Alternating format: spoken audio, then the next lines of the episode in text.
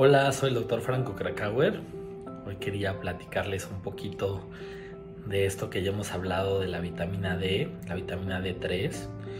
Em, actualmente ya hay consensos oncológicos, afortunadamente, porque mucho tiempo no, no se habló del tema como se debía, de que en los tumores sólidos, eh, llamamos por ejemplo cáncer de mama, eh, un cáncer en el hueso, o este, en el tracto gastrointestinal y muchos otros lados, porque los tumores sólidos pues, son bastantes, es, hay que dar este, vitamina D3.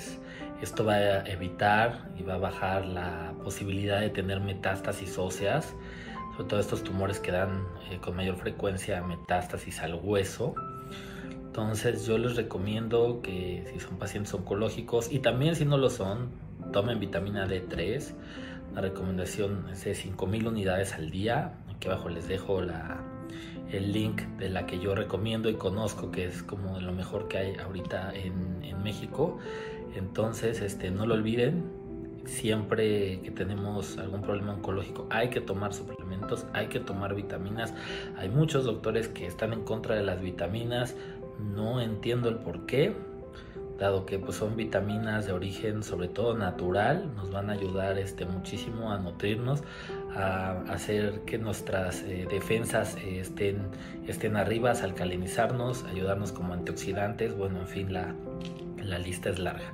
Les mando un abrazo, cuídense mucho.